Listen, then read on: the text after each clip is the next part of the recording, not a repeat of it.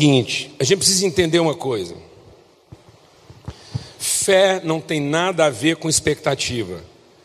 Expectativa é crença. A fé só é fé quando ela é gerada a partir do que Deus diz.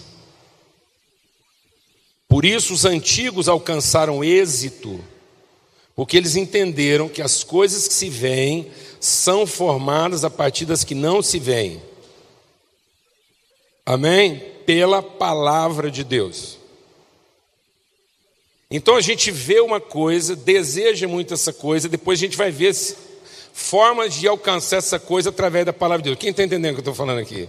Eu vou te falar como é que está funcionando a fé do povo hoje. Ele vê uma coisa, ele deseja muito. Ele vê uma casa que ele quer muito, ele vai buscar na palavra de Deus meios de alcançar aquela casa. Já não é mais fé, é crença.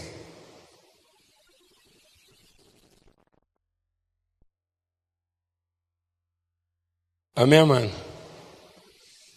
Fé não é você morar na casa que você sempre quis. Fé é você morar na casa que Deus planejou para você. Essa é a casa ideal. Esse é o melhor lugar do mundo. A casa que Deus planejou para você. Fé não é você buscar na Bíblia uma forma de ter o marido que você sempre quis. Fé é você encontrar de fato o homem que Deus quis para seu marido ou a mulher que Deus quis para sua esposa. E aprender a viver com essa pessoa e conhecer o amor de Deus e fazer disso uma relação bem-sucedida. Amém ou não? E ser surpreendido.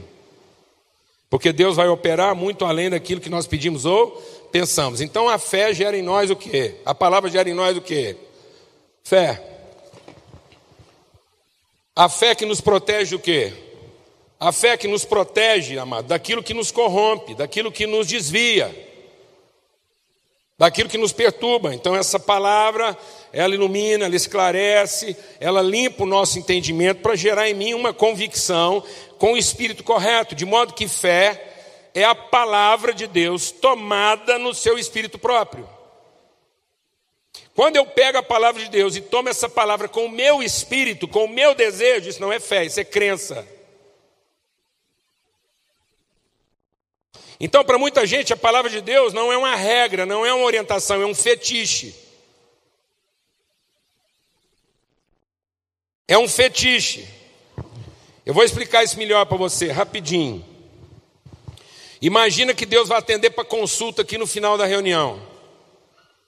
Deus mesmo, Pai, Filho e Espírito Santo. O Pai no meio, o Filho de um lado o Espírito Santo do outro. Você vai encontrar os três juntos. Amém? E ele vai dar meia hora para cada um. Enquanto a gente espera para falar com Deus, vai formar uma fila, os anjos vêm, organiza a fila e vai dar uma folha de papel para todo mundo aqui, uma folha em branco com uma caneta.